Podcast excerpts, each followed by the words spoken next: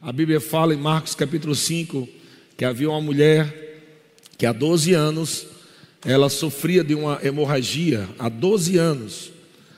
Ela procurou vários médicos, gastou tudo quanto tinha, e a Bíblia diz que ela foi de mal a pior, ela não melhorou. Havia um desejo daquela mulher de ser curada, mas o desejo não é fé, não basta apenas desejar, mas precisa-se de fé. Por isso que a Bíblia diz que sem fé é impossível agradar a Deus. Amém? Mas a Bíblia diz que quando aquela mulher ouviu, fala ouviu.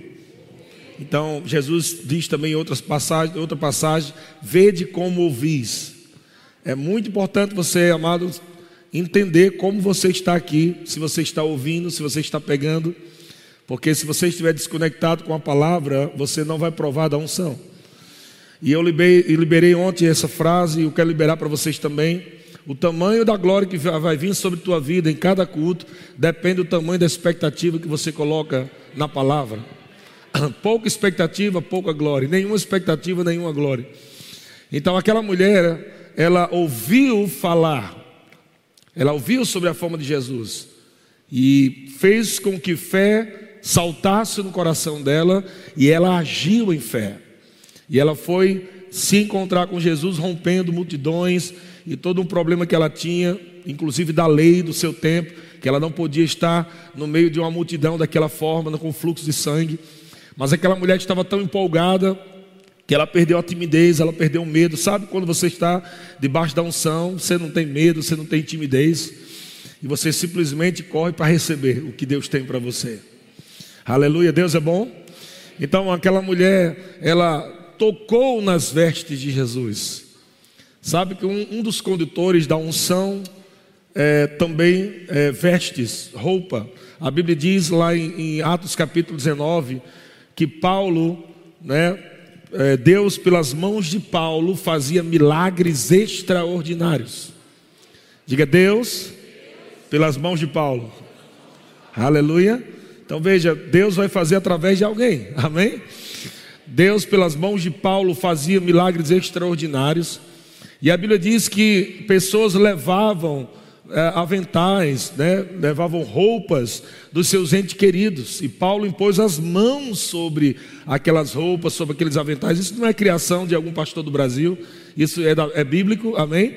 Da mesma forma que a mulher usufruiu da unção que estava na roupa de Jesus, a mulher não toca no corpo de Jesus, a mulher toca na roupa de Jesus. E poder sai de Jesus e vai para aquela mulher. E aquela mulher é imediatamente curada. Da mesma forma, Atos 19, a Bíblia diz que ah, os entes queridos levaram as roupas, os aventais, né, tecidos, e eles colocaram sobre seus entes queridos, e muitos foram curados, e a Bíblia diz que até espíritos malignos saíam correndo. Aleluia. Então, talvez é estranho para sua cabeça, eu não sei se você acredita muito nisso, mas está na Bíblia. E você não pode tentar se esforçar para crer. Se você é crente, é normal crer. Quem é crente aqui? Então, peixe nada, cachorro late, crente crê. Cada um com a sua natureza. Amém, irmão? Deus é bom? Então, quanto mais expectativa você liberar, mais da unção você vai ter. E a Bíblia diz que uma multidão apertava Jesus. Mas aquela mulher conseguiu puxar de Jesus o poder para a cura. Muitos apertavam, Jesus disse: Quem foi que me tocou? E Pedro dá testemunho dizendo: Mestre, está todo mundo te apertando, te tocando. Então não importa somente você estar presente no culto, não importa somente você estar perto da palavra, perto de Jesus, se você não colocar expectativa no que ele pode fazer, nada acontece. Mas se você colocar expectativa, amado, Deus vai suprir a sua expectativa com poder. Aleluia. Glória a Deus. Deus é bom demais. Então, fica aí ligado no Espírito. Glória a Deus. Nós vamos falar algo bem interessante nessa manhã. Como nós, o tema né, dessa manhã está aqui, unção e fruto do Espírito. Eu coloquei assim para diferenciar um pouco no entendimento de alguns irmãos, principalmente os novos. Mas nós sabemos que existe a unção dentro e a unção sobre. Nós falamos ontem sobre a unção sobre. No Antigo Testamento, ninguém tinha a unção dentro.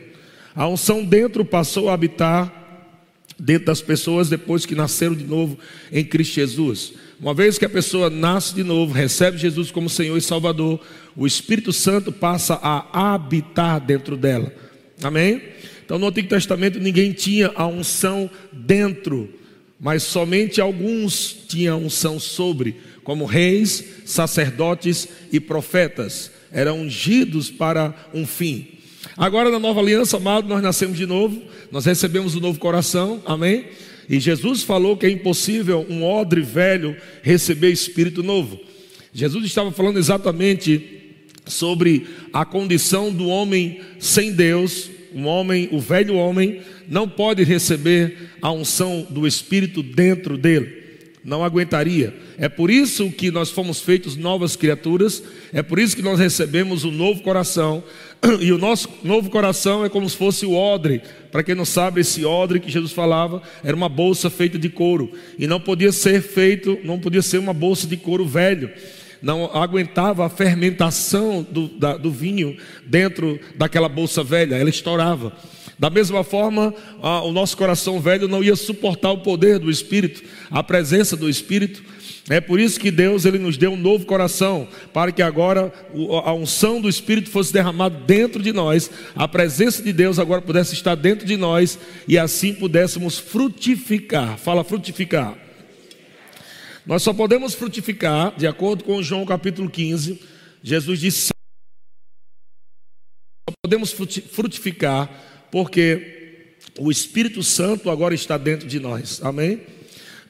Sem Cristo não podemos andar no amor sobrenatural. O mundo fala de amor, mas não tem nada a ver com o nosso amor. O nosso amor é sobrenatural, amém? É o amor do tipo de Deus.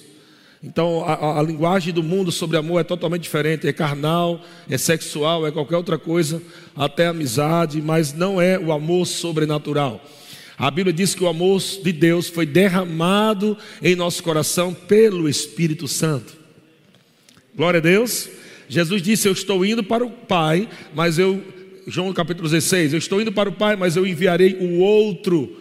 Esse o outro significa da mesma espécie. A palavra grega original aí significa da mesma espécie, paracletos. Eu vou enviar um semelhante e ele estará convosco. Aleluia todos os dias. Diga, Ele está comigo. Ele está em mim todos os dias. E porque o Espírito Santo está dentro de você, você tem a capacidade, agora sobrenatural, de frutificar o fruto do Espírito, o amor de Deus sobrenatural, e as manifestações desse fruto, amém? Veja que a Bíblia não fala, abre em Gálatas capítulo 5, é, Gálatas capítulo 5, versículo 16. O apóstolo Paulo fala algo interessante, algumas pessoas confundem ah, esse texto aqui. Coloca aqui na tela, olha que diz: Digo, porém, andai no espírito e jamais satisfareis a concupiscência da carne. Essa palavra espírito está com E maiúsculo, mas a palavra aí dentro do contexto nós entendemos que é o espírito humano. Ele não está falando de andar no Espírito Santo, está falando sobre andar no fruto do Espírito. Amém? Quem frutifica é você e não o Espírito Santo. O Espírito Santo te dá a capacidade de frutificar. João capítulo 15, de novo, Jesus disse: Olha, o Pai é o agricultor, eu sou a videira e vós sois os ramos. E aquele que der fruto, então quem dá fruto? Amém? Aquele que der fruto, glória a Deus. Ele limpa para que dê mais fruto ainda. Então, quem frutifica somos nós. Nós é que decidimos andar ou não andar em amor ou no fruto do Espírito. Falar andar em amor é o mesmo que andar na palavra. Quando nós falamos, pastor, o que é andar em amor? É andar na palavra. Não muda nada, mesma coisa. Quando você está andando na palavra, está andando em amor. Amém? Porque andar em amor não é um sentimento, são práticas de princípios da palavra de Deus. Quando alguém não ama, quando alguém está chateado com alguém e não quer perdoar, o que seria andar em amor para essa pessoa em relação a alguém que fez o mal para ela? Seria perdoar. Então ela não está com vontade de perdoar, mas porque a Bíblia diz que tem que perdoar, ela obedece a palavra, logo ela andou em amor. Estão comigo? Deus é bom? Então, andar em amor é andar no fruto do Espírito. Andai no Espírito, ou andai no fruto do Espírito, e jamais satisfareis a concupiscência da carne. Eu poderia passar aqui pelo menos mais uma série falando só desse versículo. Dá para a gente falar uma série inteira só esse versículo, mas não vai dar para a gente falar muita coisa, porque eu estou falando dois assuntos. Mas uma das coisas que eu quero que você entenda é que quando nós andamos no Espírito, jamais, diga jamais, está escrito na sua Bíblia jamais.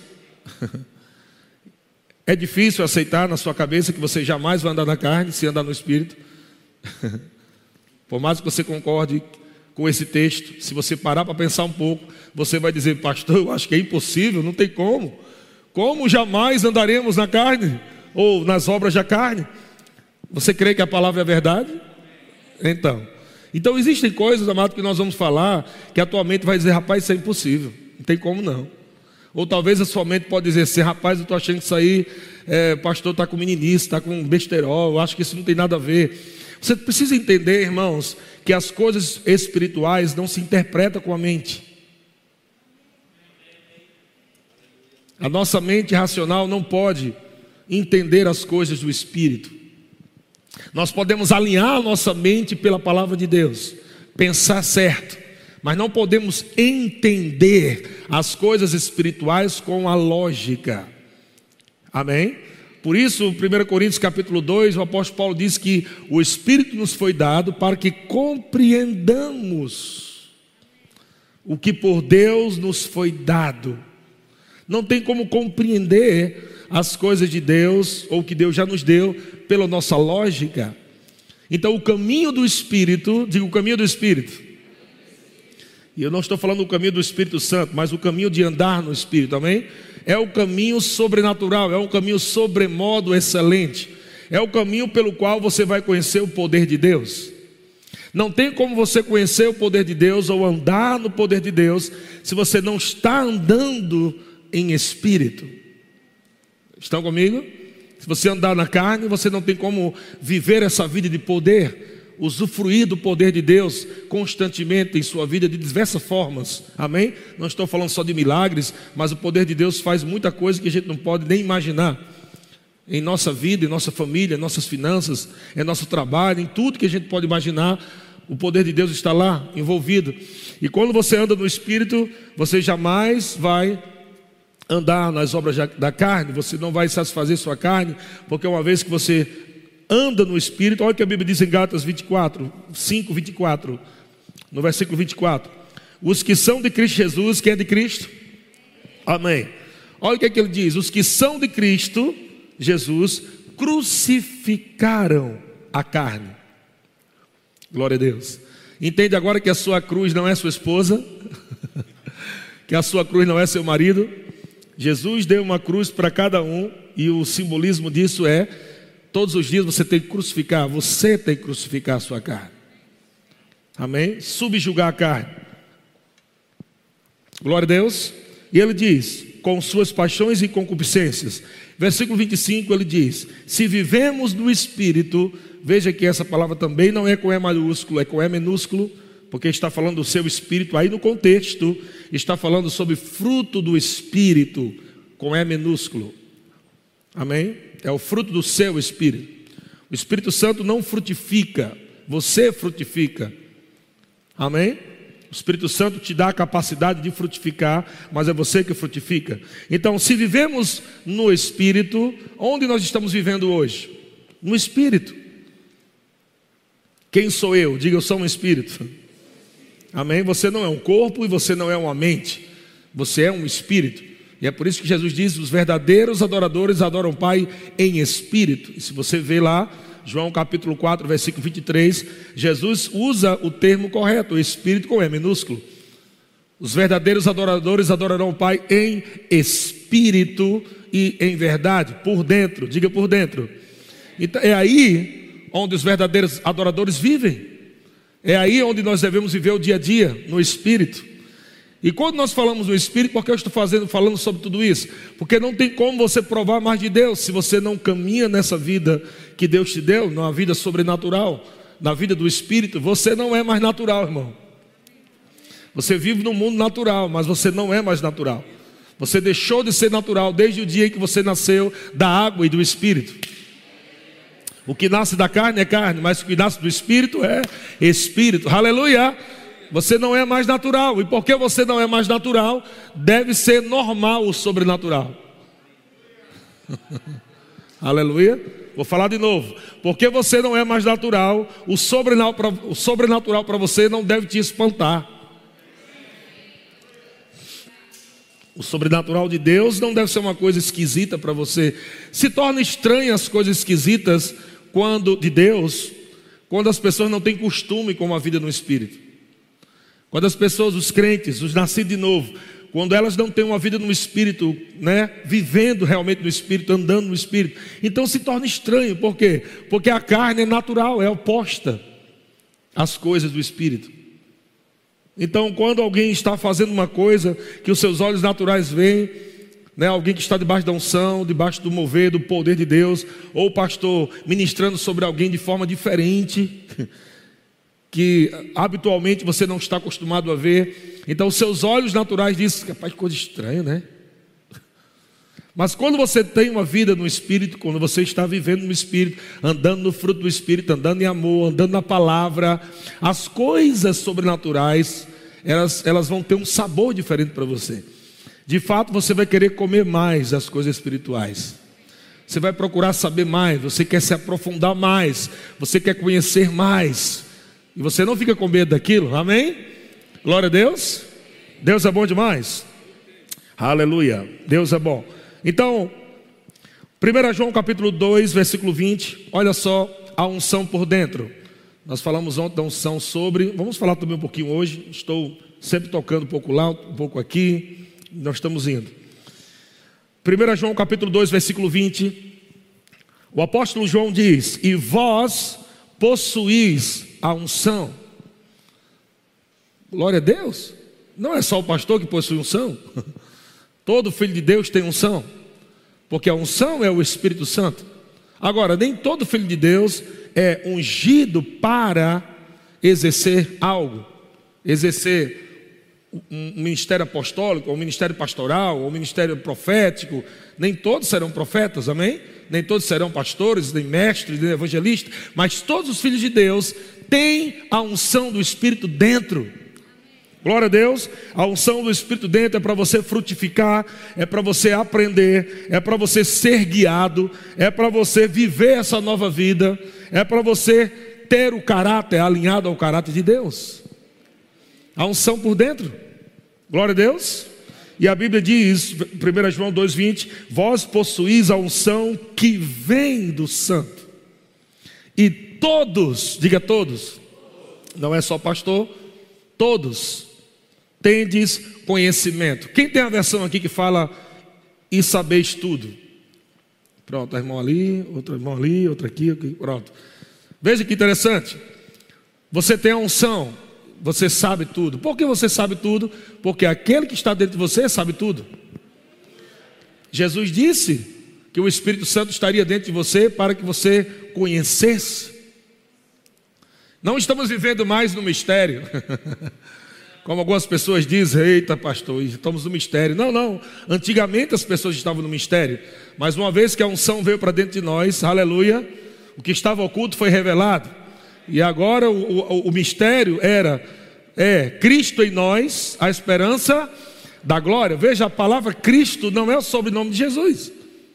Vamos adotar o Jesus. Como é o nome dele? É Jesus Cristo. Não era, Cristo não é sobrenome. Cristo quer dizer o ungido.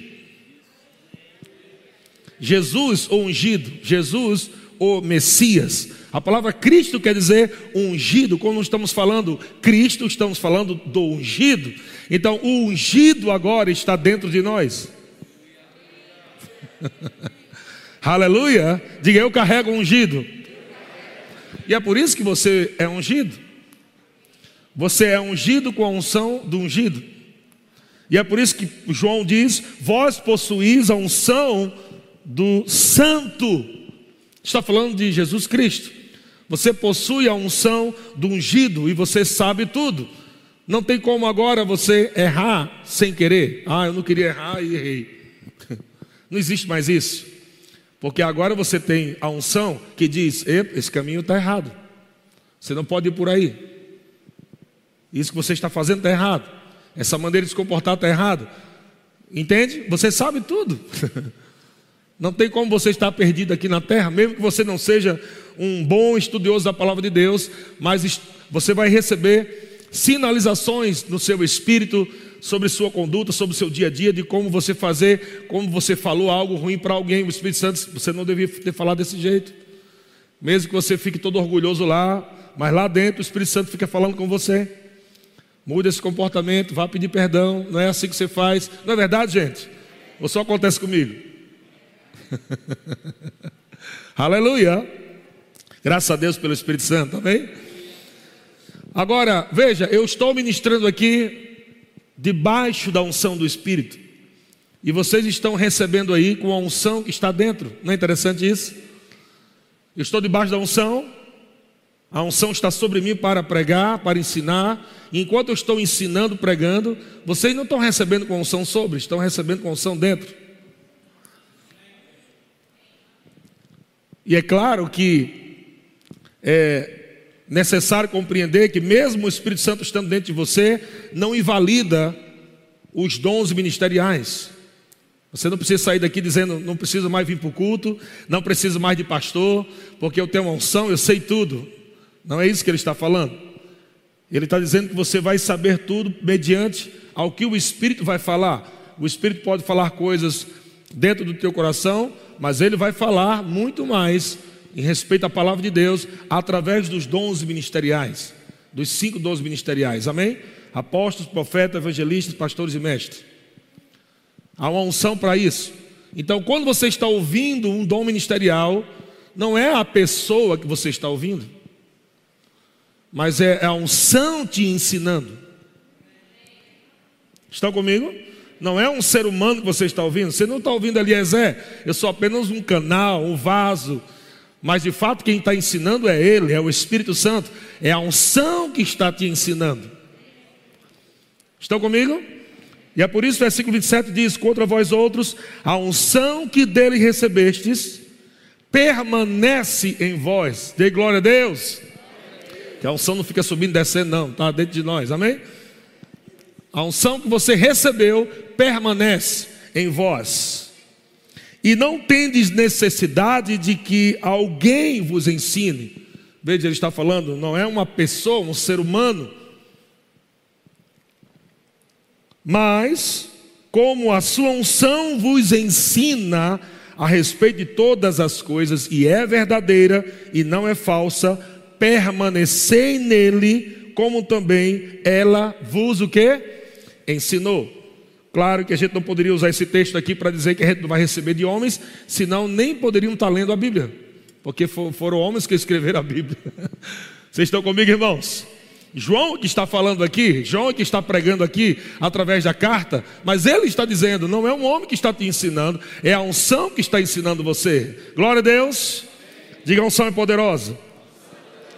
Gálatas capítulo 5,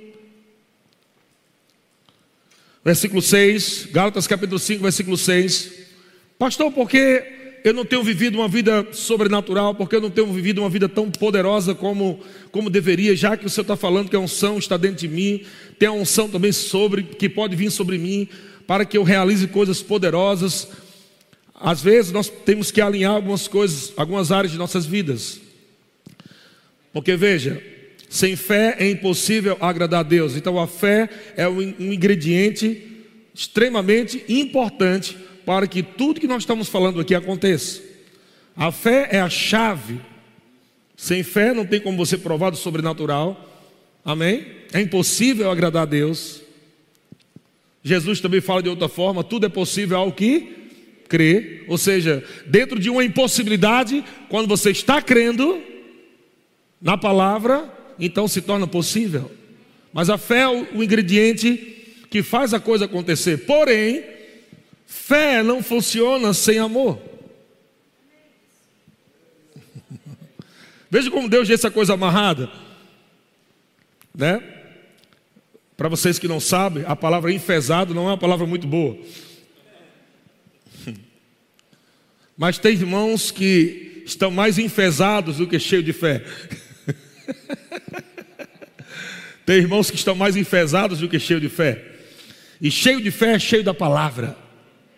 E quando alguém está cheio de fé, é impossível alguém cheio de fé não querer estar cheio do amor de Deus, porque ela já sabe que o amor é o combustível da fé. Vamos imaginar que a fé fosse uma Ferrari. Ferrari não sai do canto sem combustível. Ela pode valer um milhão de reais, mas se não tiver combustível, não sai do canto, fica parado. Então a sua fé é muito preciosa ela é muito cara, mas ela precisa de combustível. E o combustível da fé é o amor de Deus, é andar no Espírito. Você não pode somente dizer aleluia, eu creio no poder, eu creio em milagres, Jesus me usou, glória a Deus, mas em casa você maltrata a esposa, maltrata o filho, maltrata o cachorro, a galinha, tudo que você tem lá, você maltrata todo mundo. Então veja, é incompatível. É por isso que o apóstolo Paulo diz em Gálatas 5, 6, ele falando sobre os que eram da lei ou os que não eram da lei, né? A circuncisão era coisa do judeu. Quem, quem era gentil não, não, fazia parte dessa questão de, da circuncisão, que era algo da lei. O apóstolo Paulo diz: Olha, porque em Jesus Cristo, em Cristo, amém? Nem a circuncisão, nem a incircuncisão tem virtude alguma ou valor algum. Estou lendo na versão revista e corrigida. Se quiser mudar aí, porque tem uma palavra bem interessante aqui. Revista e corrigida. Porque em Jesus Cristo nem a circuncisão, nem a incircuncisão tem virtude alguma ou valor algum, mas sim a fé que opera. Não, não é essa versão não, essa aí é a NVT. Mas a fé que opera, diga opera, pelo amor. Aí está falando caridade, mas a palavra original é amor. Amém? Então a fé que opera pelo amor. O que, que eu estou falando? Nós vamos provar de mais poder de Deus quando estivermos andando em mais fruto do Espírito. Estão comigo? Quanto mais, quanto mais você anda no amor de Deus, no fruto do Espírito. Esse é um caminho sobrenatural, o amor de Deus. Essa é a vida que você tem que viver. Se vivemos no Espírito, andemos também no Espírito. Amor. E quando você anda nesse caminho do amor, você vai começar a provar de coisas sobrenaturais de Deus na sua vida. Porque não haverá impedimentos para a sua fé. Aleluia? Entenderam até aí? Ok, agora vamos falar do, do próximo passo. Já que você entendeu sobre o amor, vamos falar agora sobre se manter cheio do Espírito Santo. Veja que são coisas importantes. Uma coisa é você andar no Espírito, andar em amor. E a outra coisa importante é você andar cheio do Espírito Santo. Estão comigo? Andar no fruto do Espírito é uma coisa, andar cheio do Espírito Santo é outra coisa. Mas são duas coisas extremamente importantes. Não tem como andar num sem andar no outro e ter uma vida bem sucedida em Deus. Então aqui ele fala no versículo é, Efésios capítulo 5, na versão que eu uso mesmo, revista e atualizada. Efésios capítulo 5, versículo 18, diz assim: E não vos embriagueis com vinho, no qual há dissolução, mas o que? Enchei-vos. Olha que interessante. Andar em amor depende de mim, não depende de Deus. Deus me capacitou, me capacitou a andar em amor. Se manter cheio do Espírito Santo também não depende de Deus, porque Ele já me deu as ferramentas para mim se encher do Espírito, mas depende de mim. Por isso a palavra aí está: enchei-vos. Quantos creem que enchei-vos quer dizer eu me encho? Amém? Então enchei-vos, não vos embriagueis com vinho, no qual é dissolução, mas enchei-vos do Espírito. Como eu me encho do Espírito, pastor? Versículo 19: falando entre vós com salmos, entoando e louvando de coração ao Senhor com hinos e cânticos espirituais, dando sempre graça por tudo a nosso Deus e Pai. Diga, dando sempre graça. Olha só, gente, uma das coisas de ficar cheio do Espírito é não murmurar. Isso quer dizer que a murmuração te esvazia do poder do Espírito. cheio do Espírito.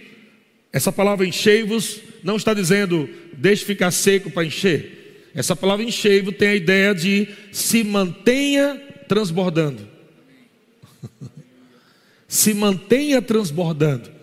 Quando você perceber que a coisa está diminuindo, já começa, oh Pai, glória a Deus, aleluia, Tu és bom, Tu és maravilhoso, eu te amo, Senhor. Oração em línguas também é uma ferramenta poderosa para edificar a tua fé, edificar o teu espírito. Judas, capítulo 1, versículo 20, fala sobre edificando-vos na vossa fé santíssima, orando no Espírito Santo. Orar no Espírito Santo é orar em outras línguas. 1 Coríntios capítulo 14, versículo 14, o apóstolo Paulo diz: Porque se eu orar, não é o Espírito Santo que ora em línguas, amém? Porque se eu orar em outra língua, o meu espírito, veja que está com E minúsculo e ele dá o ênfase, meu espírito, ora. Quem ora em língua, diga meu espírito. Está entendendo agora a vida do espírito? Como é diferente? Tudo parte da sua vida do Espírito. Meu Espírito ora. Quem te dá a capacidade de orar em línguas? O Espírito Santo. Quando você é batizado no Espírito Santo, recebe o revestimento de poder, recebe a capacidade sobrenatural para falar essas línguas sobrenaturais. Para que você falar língua, pastor? Você não entende nada. Não é uma língua para a sua mente, é uma língua do Espírito. É uma língua para edificação espiritual e não edificação mental. a edificação mental vem através da palavra, glória a Deus, ou através de orar na sua língua natural, em português. Mas se você quer edificar o teu espírito, uma das formas poderosas é oração em línguas. Agora eu vou voltar àquela coisa lá atrás. Você entende quando nós falamos em língua começa a ficar um pouco estranho? E é por isso que alguns irmãos ainda chamam de língua estranha.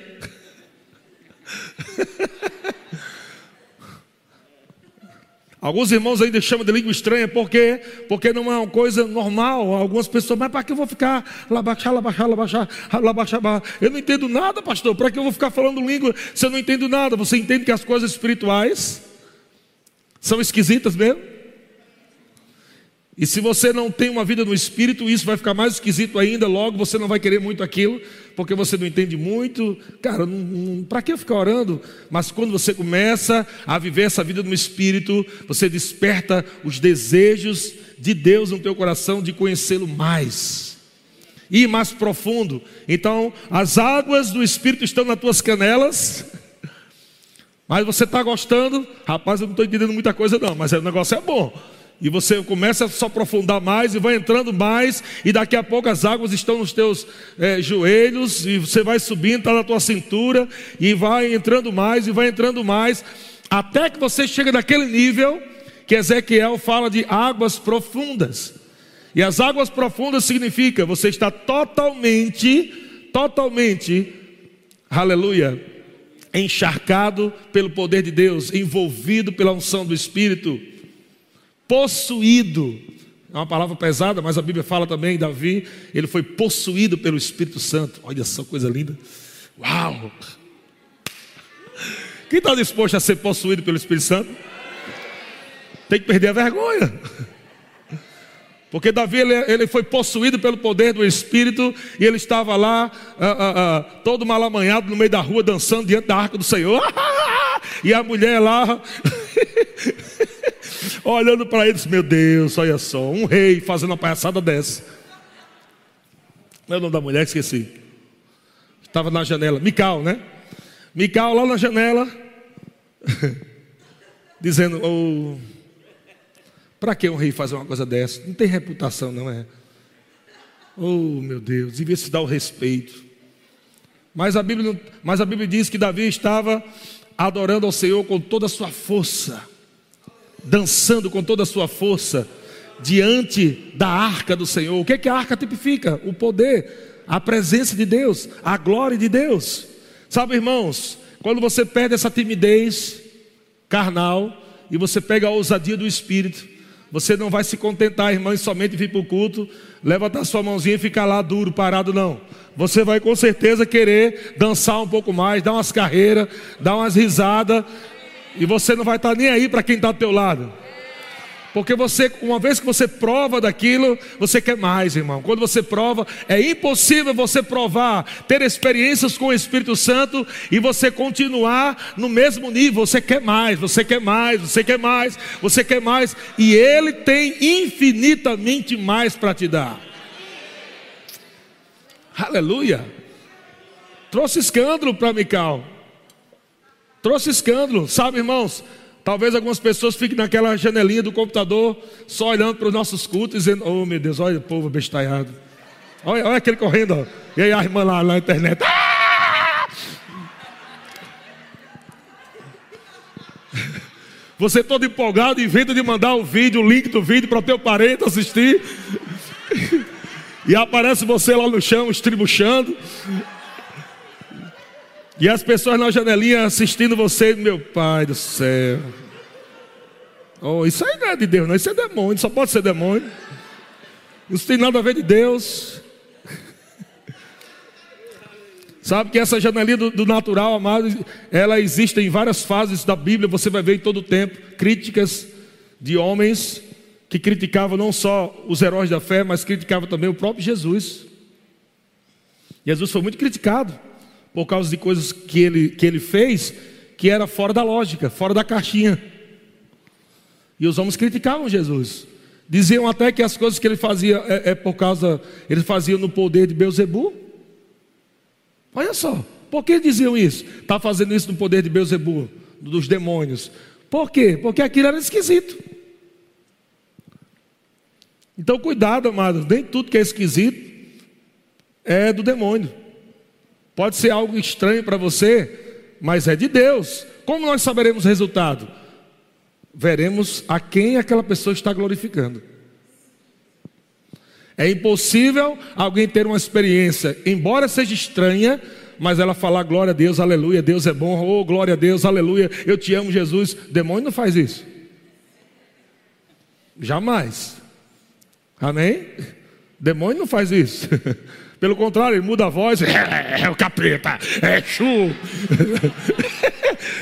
é, é caveira aqui. Demônio não glorifica a Deus. É, é muito simples você entender de quem é a obra. Aleluia. Conta-se a história, né, que em uma dessas denominações aí que foram entrevistar o demônio lá, ele quem é você? Eu sou bombagira. Aí diz: O que, é que você está fazendo aqui? Aí, antes da entrevista, eu quero mandar um alô aí para Chucaveira. Chucaveira! Uh! Estava ao vivo, é filmando, ele aproveitou ali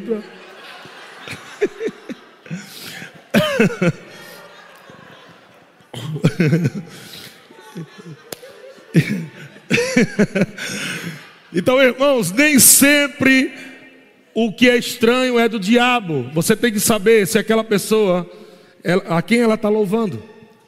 Se aquela pessoa está rindo descontroladamente e ela está, Jesus, tu és, porra, tu és maravilhoso, oh glória a Deus, é, você vai ver que ela vai ficar melhor. Então não foi o diabo que fez aquilo. Uma coisa que você também não pode julgar, sabe? Tem pessoas que chegaram aqui, amado, na nossa igreja, com tantos problemas, deprimidas, com doenças, com relatórios né, da medicina, dizendo que não tinha mais jeito. E essas pessoas ousaram aprovar do poder de Deus, da unção do Espírito. Decidiram mudar suas vidas, as formas de falar, de pensar, andar em amor, mas também agora decidiram: eu quero provar também esse negócio do poder de Deus, eu quero provar para a minha vida. Porque já que a medicina diz que não tem mais jeito, o que custa passar uma vergonhazinha e pegar da unção e ficar curado? Aquela mulher do fluxo de sangue, 12 anos, gente, indo para o hospital, procurando médico, nada contra. Mas a Bíblia diz que ela ia de mal a pior. Então aquela mulher chegou num ponto que disse: sabe uma coisa? Eu já fui toda certinha, vendi tudo, fiz tudo certinho, fui no médico, não aconteceu nada. Eu vou, eu vou endoidar agora que eu vou endoidar. Ela fez uma loucura, gente. A lei dizia que uma mulher desse tipo não podia chegar perto de ninguém. Ela, ela se emburacou no meio da multidão. Foi tão terrível a coisa que quando Jesus disse quem me tocou, ela ficou com medo de falar. Por quê? Com medo de ser apedrejada. Mas Jesus, né, quando ela, ela mesma disse, foi eu, e a Bíblia diz que ela contou toda a verdade. Imagina quem foi tocado por ela agora. Que a lei disse que não podia ser tocado.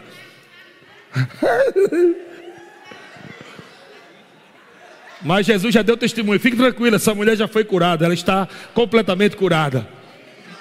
Glória a Deus.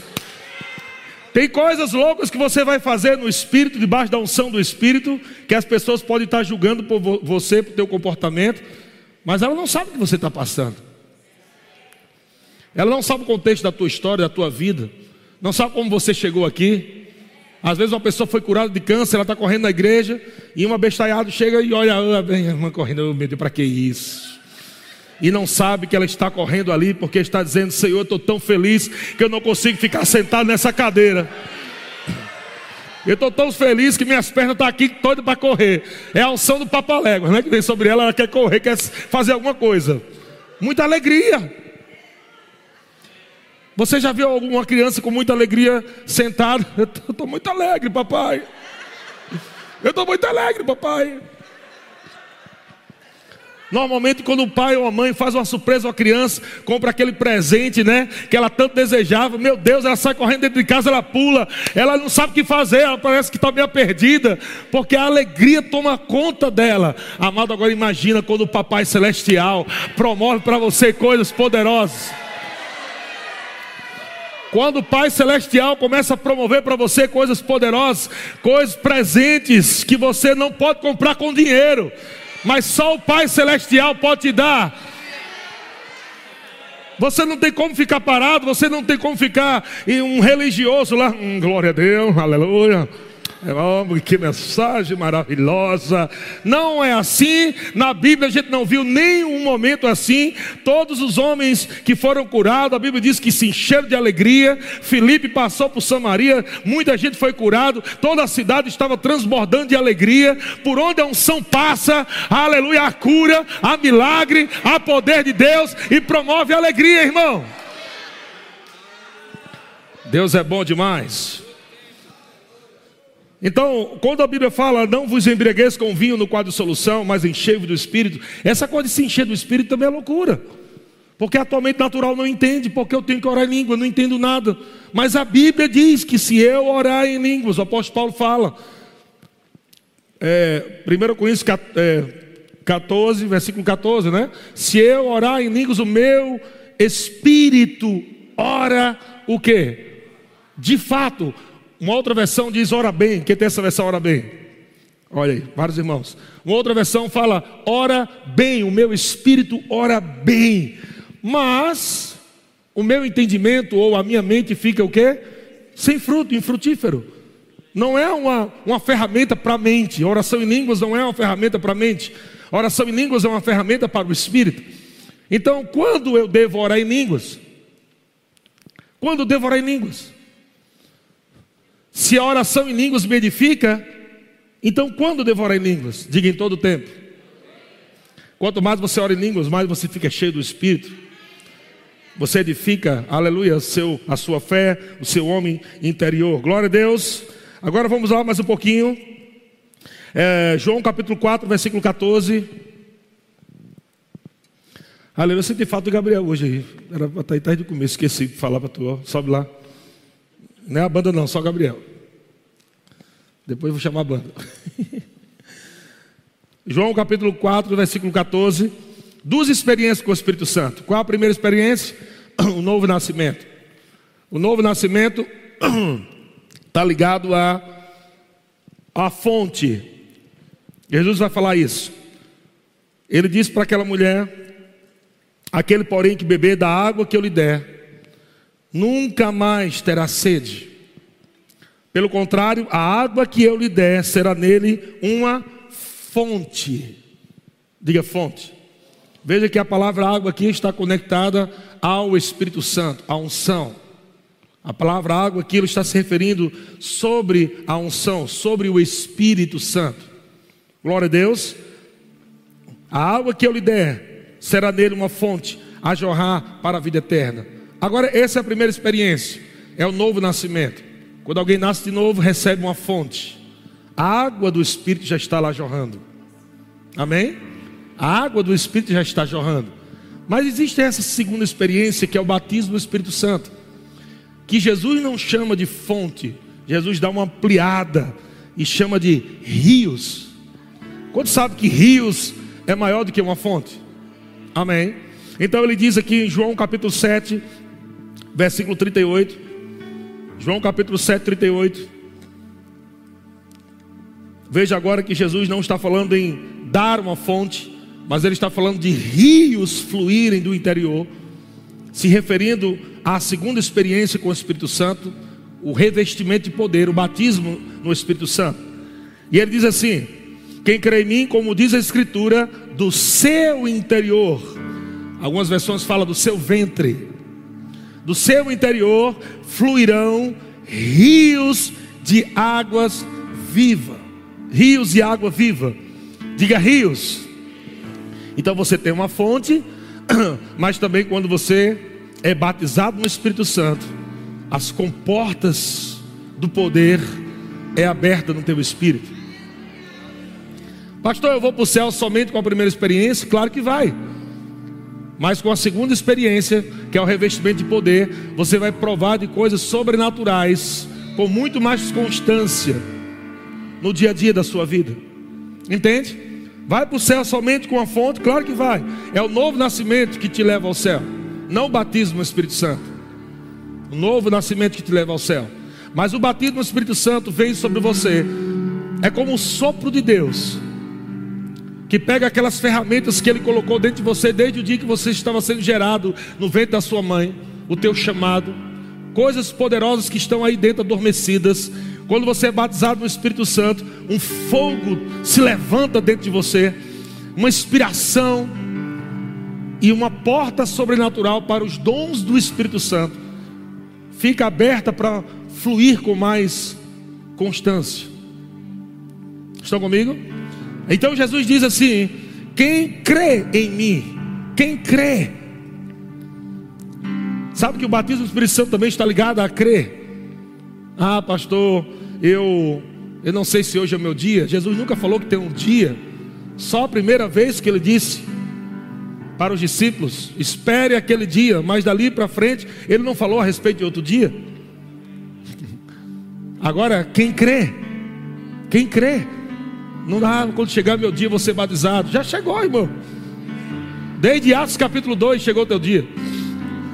Quando o Espírito Santo veio pela primeira vez, glória a Deus. E sabe que quando o Espírito Santo veio pela primeira vez, batizar aquelas 120 pessoas, 120 pessoas estavam reunidas no mesmo lugar. E a Bíblia diz que eles estavam lá, nunca tiveram, nunca falaram em línguas. Não sabiam nem o que era isso. Talvez tenha ouvido até o profeta Isaías falando por língua estranha, por lábios gaguejantes, falará o Senhor esse povo. Talvez ele soubesse dessa escritura, mas ele não tinha uma experiência. Não tem como você saber o gosto de uma comida se você nunca come. Não tem como você realmente conhecer uma cidade só pelo, pelo Google. Não, não é uma experiência completa, mas quando você vai lá e anda lá e você conhece lá, é outra história. Você volta, é totalmente diferente do que eu vi na internet. E Deus não quer que você veja somente o poder de Deus só nas Escrituras, mas Ele quer que você prove do poder de Deus. Ele quer que você ande como Espírito, caminhe no amor e no poder de Deus, e você mesmo diga: Meu Pai do céu, é diferente. Eu já ouvi muito falar de unção, mas mergulhar na unção é outra coisa. E aqueles 120 homens estavam debaixo da unção, e a Bíblia diz que de repente veio do céu um som como de um vento impetuoso e encheu toda a casa onde estavam reunidos. E foram distribuídas entre eles línguas como de fogo, foram distribuídas entre eles línguas, pousou sobre cada um deles. E eles começaram a falar em outras línguas. Eles começaram a falar em outras línguas conforme o Espírito Santo lhe, capacitava. Aleluia. Eles começaram 120 falando ao mesmo tempo. Estavam no lugar, era um lugar é, público, pessoas estavam vendo aquilo. O que, é que aquele povo está falando? Que língua é aquela? De repente, lembra que eu te falei que o batismo do Espírito Santo abre a porta para os dons do Espírito Santo? Amém? De repente eles saem da oração em língua comum para edificação e eles entram em diversidade de línguas, que é um dom do Espírito Santo. Eles estão orando em línguas para ele, mas eles nem sabem que estão provando já de um dom de diversidade de línguas e começam a falar de uma língua que eles nunca estudaram na escola, uma língua de outra nação. Ninguém nunca ensinou aquelas línguas daquelas nações para aqueles discípulos. Eles começam a falar em várias línguas de nações, engrandecendo a Deus. E as nações que estavam ali, que iam para aquela cidade, né, para o comércio, estavam vendo, ou até que moravam lá, começaram a ver, eles estão, eles estão glorificando a Deus na nossa própria língua, mas eles não são judeus? Como é que eles estão falando na nossa própria língua? As grandezas de Deus. E a Bíblia diz que eles estavam lá, aleluia, e louvando a Deus em línguas e se enchendo do Espírito.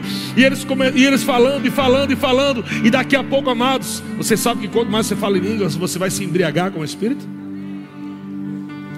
Quanto mais você ora em línguas, quanto mais você tem experiência com o Espírito Santo, você vai se embriagar, porque Ele é o vinho de Deus. E é por isso que o apóstolo Paulo diz: Não vos embriagueis com vinho natural. Isso vai trazer problema para você. Não se envolva com bebida, não. Mas faça uma coisa: encha a cara com o Espírito Santo. Encha. Se mantenha cheio do vinho do Espírito Santo procura as coisas espirituais, não procura as coisas naturais, procura as coisas espirituais, se mantenha cheio do Espírito Santo de Deus, e você vai ver o que acontece. Daqui a pouco aqueles homens estão cheios do poder de Deus, estão embriagados. E é isso, essa palavra que a Bíblia usa. É essa palavra que a Bíblia usa. Eles não estão embriagados, aqueles que estavam na janelinha assistindo diziam: Não são seguidores de Cristo? Por que estão assim caindo no chão? Estão rindo no culto, meu Deus. Que falta de reverência.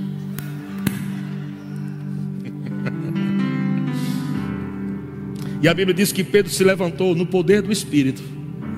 E Pedro começou a pregar pela primeira vez debaixo daquela unção nunca tinha provado aquela unção. Depois de ter sido batizado no Espírito Santo, ele começa a pregar debaixo do poder de Deus. E quando ele começa a falar, ele diz, ele diz: O que vocês estão vendo? Assistindo aí na telinha. Não tem nada a ver com cor de homem. O que está acontecendo aqui é o cumprimento de uma profecia foi dito por intermédio do profeta Joel que naqueles dias o Espírito Santo seria derramado sobre toda a carne. Glória a Deus. Os vossos filhos e filhas profetizarão. Aleluia!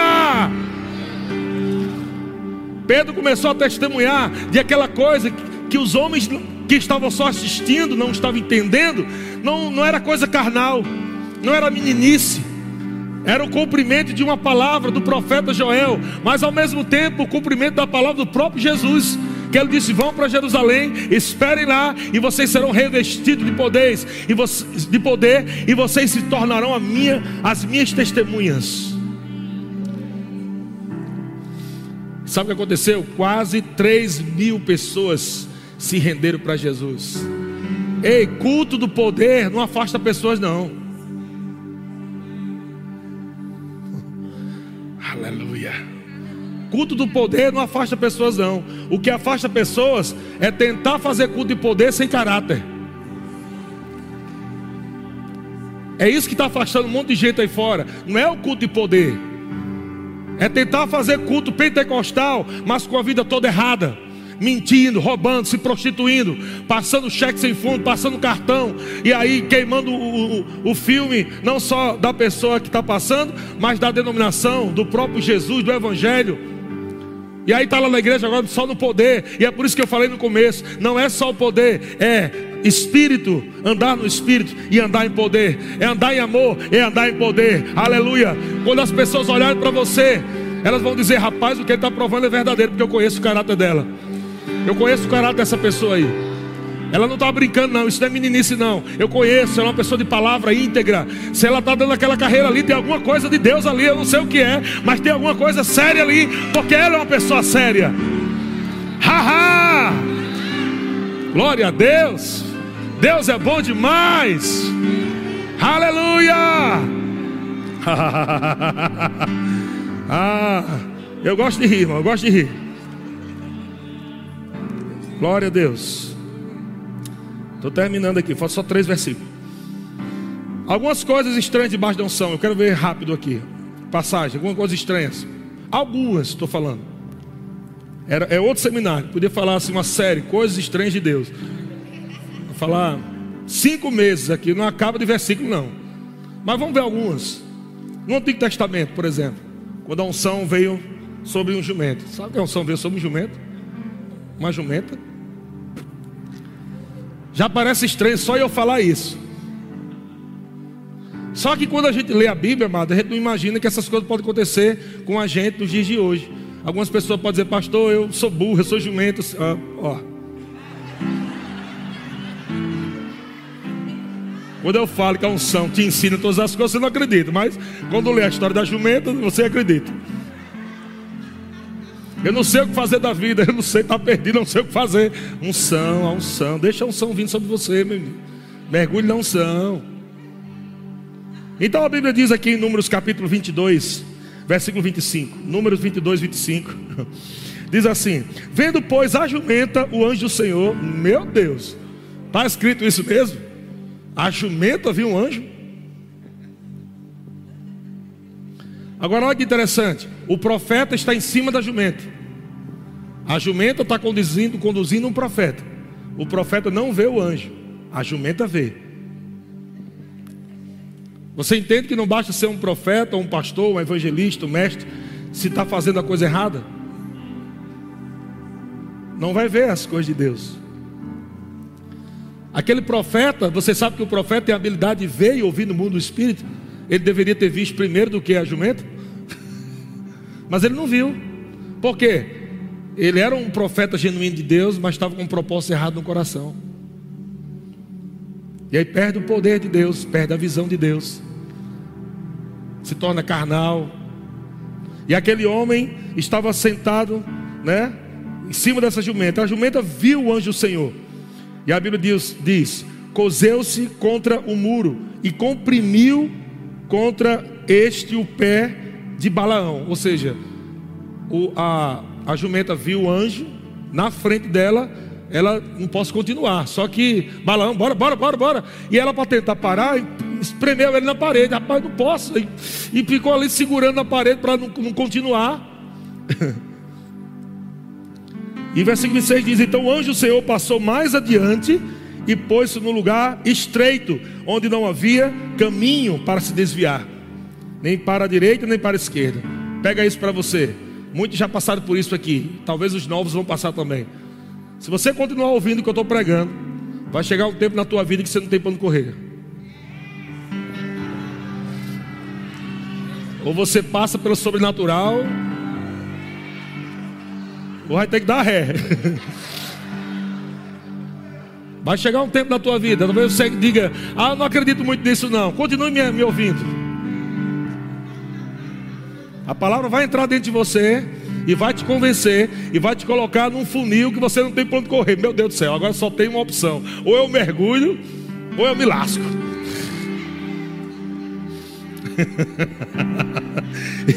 e, e, aí o anjo do Senhor passou mais adiante, pôs-se num lugar estreito, onde não havia caminho para se desviar, nem para a direita, nem para a esquerda. Vendo a jumenta, o anjo do Senhor, de novo, deixou-se cair, deixou-se cair debaixo de, de Balaão. Acendeu-se a ira de Balaão e espancou a jumenta com vara. Olha o que acontece com ministros e com profetas, que aqui no caso é um profeta, mas de uma forma geral, ministros, quando não estão debaixo da unção do Espírito ao invés de ensinar o povo, espanca. Eu falei ontem, amado, que eu, eu sempre também corrijo. Mas todos aqui eu corrigindo e rindo. Porque há uma unção.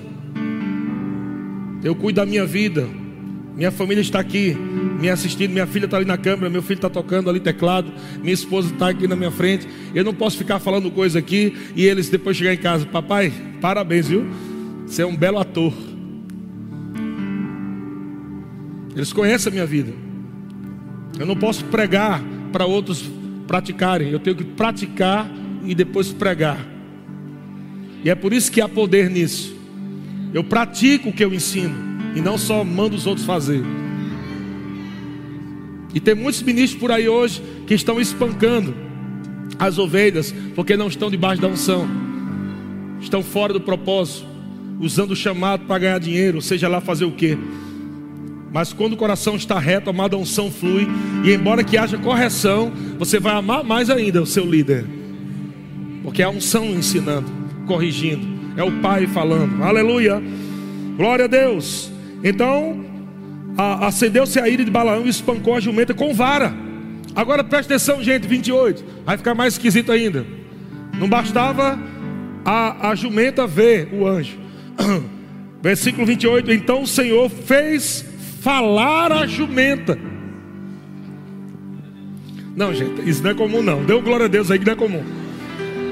É, atualmente está pensando, né? Agora tu está imaginando uma jumenta falando. Eu sei, eu também fiquei hoje de manhã pensando, é uma jumenta falando. Mas você acredita na Bíblia ou não? Entende como o nosso racional não vai entender como é que o animal vai falar? Nosso racional, psique, lógico, jumento, galinha, vaca, não fala, cachorro, gato, não vai falar. Mas a Bíblia diz que Deus fez a jumenta falar, a qual a jumenta disse a Balaão: O que te fiz eu, que me espancaste já três vezes? Não, gente, agora ficou engraçado, não ficou? Imagina agora o camarada lá, o profeta em cima, sendo ademostrado, corrigido por uma jumenta. A jumenta olha para ele assim: Ei, diga uma coisa, que foi que eu te fiz para tu ficar me espancando aqui? Eu fiz o que para você? Me fala. Que mal te fiz? E o mais engraçado ainda é que Balaão responde: Eu, eu já tinha corrido. Diz, rapaz, será que é Deus mesmo? Não é demônio, não? Essa, essa, esse jumento aí não está endemoniado, não. Mas como o profeta é o profeta, né, já entendeu ali que tinha uma obra divina ali. Mas o interessante é que começa um diálogo. É normal um diálogo? Um diálogo. No mínimo eu tinha dito, Deus é do mesmo, falou dessa jumenta, é, é, o Senhor mesmo. Não. A jumenta disse, por que você está me espancando já faz três vezes? É, aí Balaão responde a jumenta, porque zombaste de mim. Olha, magoado com a jumenta. Tivera Tivera eu uma espada na mão e agora te mataria. É engraçado, gente. Olha essa imagem. A jumenta conversando com o profeta e dizendo: Por que você me espancou três vezes? E o profeta, com raiva, disse: Ah, porque você zombou de mim. Eu queria ter uma espada agora para matar você. Será que existe ministro assim, nesse nível, falando para expor dentro de casa, depois de um culto afogueado? Estou dizendo que a mulher é jumenta, não mais. É só parafraseando, querendo matar. Isso que eu ia fazer é isso aí. Amém?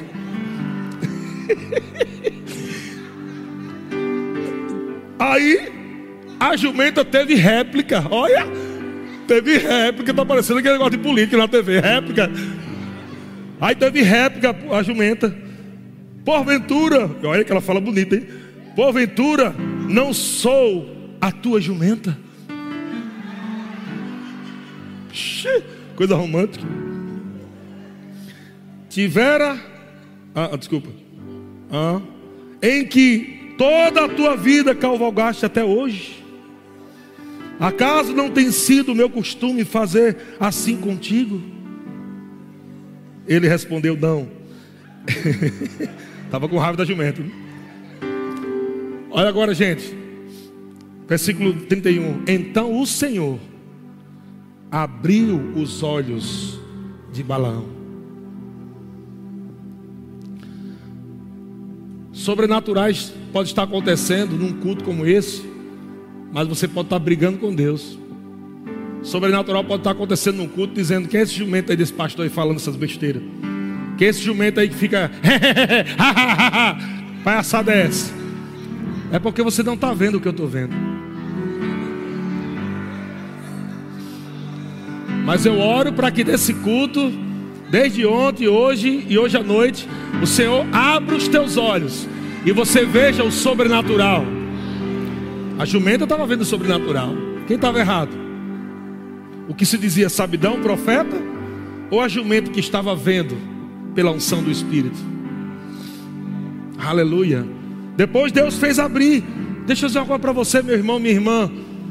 Ore.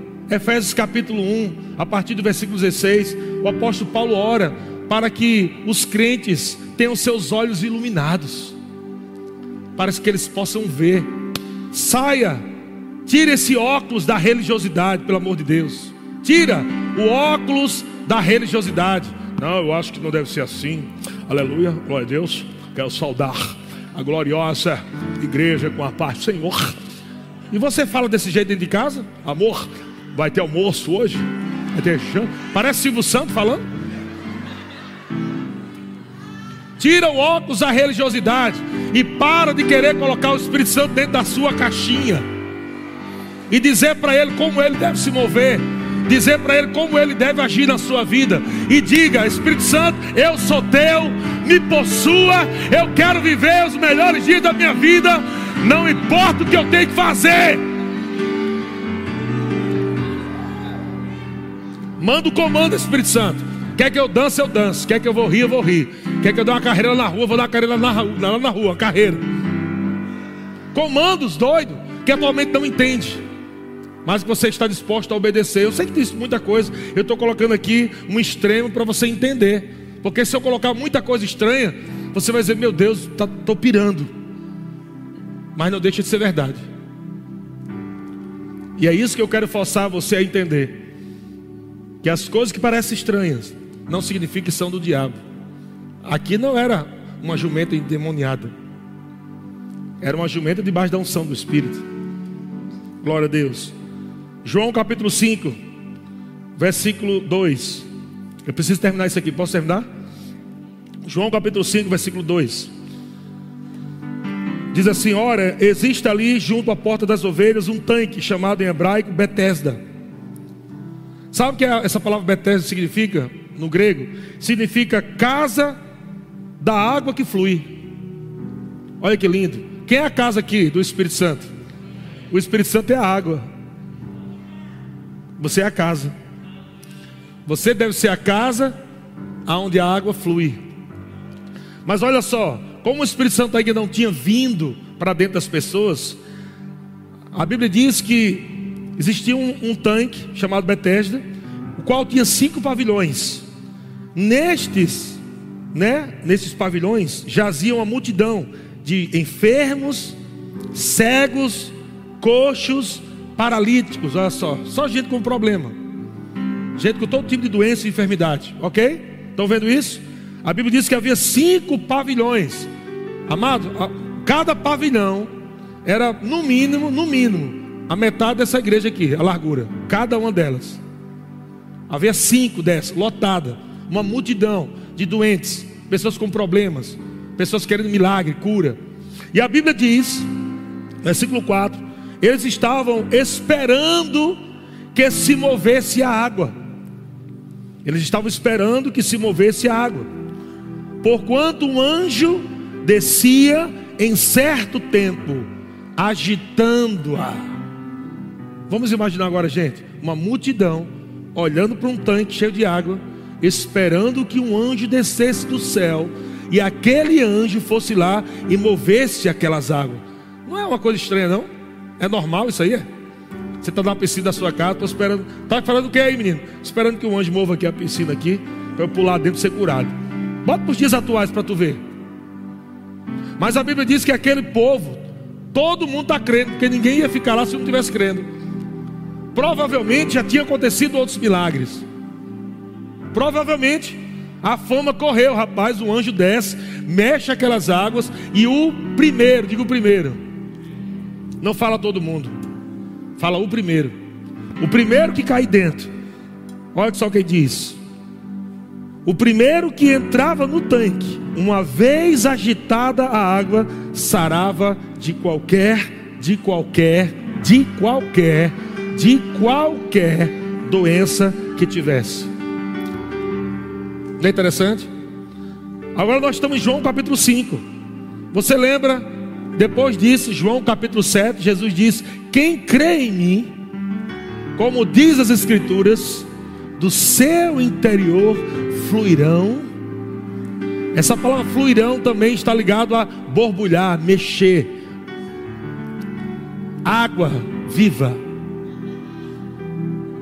Era como se Jesus estivesse naquele episódio, Jesus aparece para o homem que está há 38 anos aleijado. E Jesus começa a conversar com ele, e ele diz: Ninguém me leva para o tanque, eu estou aqui há 38 anos aqui, estou crendo, desde pequeno, paralítico, ninguém me leva para esse esse negócio de milagre. E naquele dia a palavra chega para ele. A palavra chega para ele. Só para ele. Não sei se o anjo apareceu naquele dia, mas a palavra apareceu para aquele aleijado. Aleluia. Amada, a palavra tem chegado para você. Se você crê na palavra, a unção pega você. Você não precisa nem de um anjo mais. Agora a palavra está perto de ti, na tua boca e no teu coração. Porque a palavra chegou para você. Quando você se move na palavra, a unção se move em você. Glória a Deus. E agora você mexe essas águas. É você agora que move essas águas. As águas estão dentro de você. Mexa essas águas aí, irmão. Com louvor, com adoração com oração em línguas. Você vai ser curado de qualquer tipo de enfermidade. A manifestação de Deus vai vir sobre a tua vida. Poder de Deus. E o último aqui, o texto. Marcos 7, 32. O Ministério do Músico pode vir. Marcos 7, 32. Marcos capítulo 7, versículo 32 diz assim: Então lhe trouxeram um surdo e gago. Estou falando de coisas esquisitas, tá? Para você ver como a nossa mente não pode querer entender isso. Então lhe trouxeram surdo e gago a Jesus, né? E lhe suplica, suplicaram que impusesse as mãos sobre ele. Olha só o que está falando. Jesus, tem como você curar este homem colocando as mãos sobre ele? Quanto sabe, amado, que imposição de mãos é uma doutrina básica? Amém? Que nós cremos na imposição de mãos, colocar a mão na cabeça para orar e tudo mais. Mas a gente não pode deixar de crer em coisas que parecem estranhas que não vai haver imposição de mãos, mas Deus vai te curar. Entende que você não pode colocar um formato só para a unção fluir? Quando a unção vem, ela pode fazer uma coisa diferente. E a Bíblia diz, amado, 33, Jesus, tirando-o da multidão à parte, pôs-lhe os dedos nos ouvidos. Jesus já colocou os dois dedos dentro do ouvido do camarada Primeiro colocou o dedo no ouvido, foi? E depois fez o quê? Hã? E lhe tocou a língua com saliva. Eca. Pelo menos tivesse tocado a língua antes de botar o dedo no ouvido, né, ficava menos esquisito. Mas você viu? Já pensou se fosse eu no dia de hoje? Estava no Facebook, pastor nojento. Estava lá no Facebook. Pastor nojento, enfia o dedo nos ouvidos do, do, do, do membro e depois ainda coloca o dedo na língua na época de pandemia.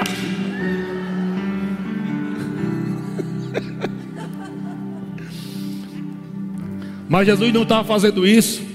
Ele não acordou pela manhã dizendo: Rapaz, eu estou querendo fazer uma forma diferente hoje. Eu queria fazer uma coisa, uma coisa diferente. Eu quero curar diferente. Primeiro que apareceu, eu vou fazer bem diferente. Não, não era assim. Jesus não acordava querendo fazer uma coisa diferente. Mas quando a unção vinha sobre ele, ele fazia porque a unção estava dizendo: faça assim. Aleluia. Jesus coloca dedo, os dedos no ouvido e depois tocou a língua com saliva. Com saliva. Acho que você não pegou essa parte. Hum. Abra a língua. Hum. Pegou a visão? Para que isso? Diz a sua mente religiosa. Para que fazer uma coisa dessa? Coitado do gago. Talvez o gago, quando viu que Jesus colocou o dedo na língua, só conjecturando, né? O gago, marca não, faça isso não. Mas ser curado não vai, rapaz. Quer ser curado não? Numa versão aqui, ó, que já colocou, versão viva, diz assim: Jesus o tirou do meio da multidão, pôs os dedos nos ouvidos do homem, depois cuspiu e tocou na língua dele com a saliva. Nós temos um livro aqui muito bom. Não sei, não sei se tem aqui na, ainda, né? Se já vendeu tudo na livraria. Mas qualquer coisa eles podem pedir. Compreendendo a unção de Kenneth Reagan. Muito bom esse livro. Eu estou ministrando em cima desse, desse livro. Compreendendo a unção de Kenneth Reagan. Kenneth Reagan disse que conheceu um homem, dois homens. Na verdade eram dois evangelistas. Um, ele pregava sobre Jesus, as boas novas, evangelista, né? É sempre pregando boas novas, salvação, cura e tal. E eles só faz, ele fazia o convite, só fazia o convite dançando. O convite para receber Jesus. Quem quer receber Jesus agora? É estranho, não é, gente? Não, fala a verdade. Tem alguém aqui nessa noite que quer receber Jesus?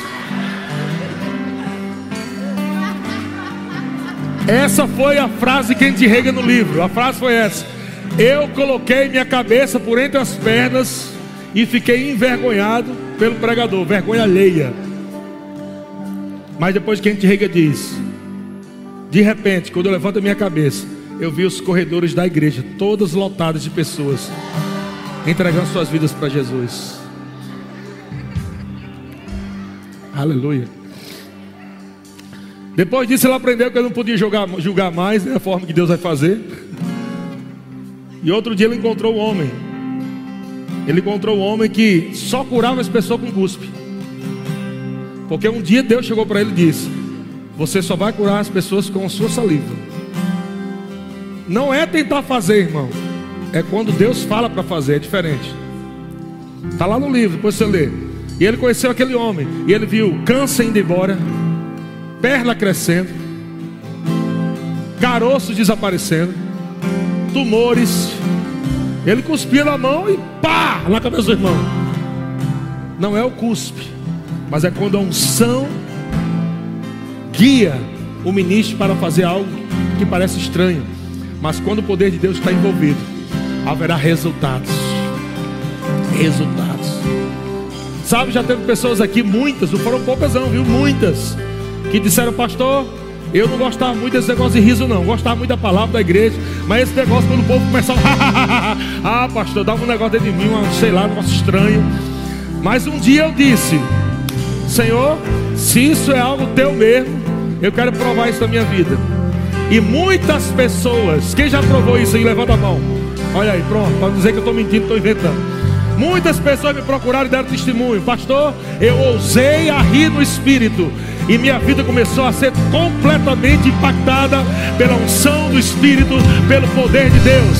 Porque não é doutrina de homem, não é meninice, mas é quando a unção vem, ela vem para restaurar, ela vem para levantar, ela vem, amado, para enriquecer, ela vem, amado, para curar, para despedaçar jugos, para despedaçar pesos. Quando a unção do Espírito vem, é para transformar a tua vida da água para o vinho, da água para o vinho.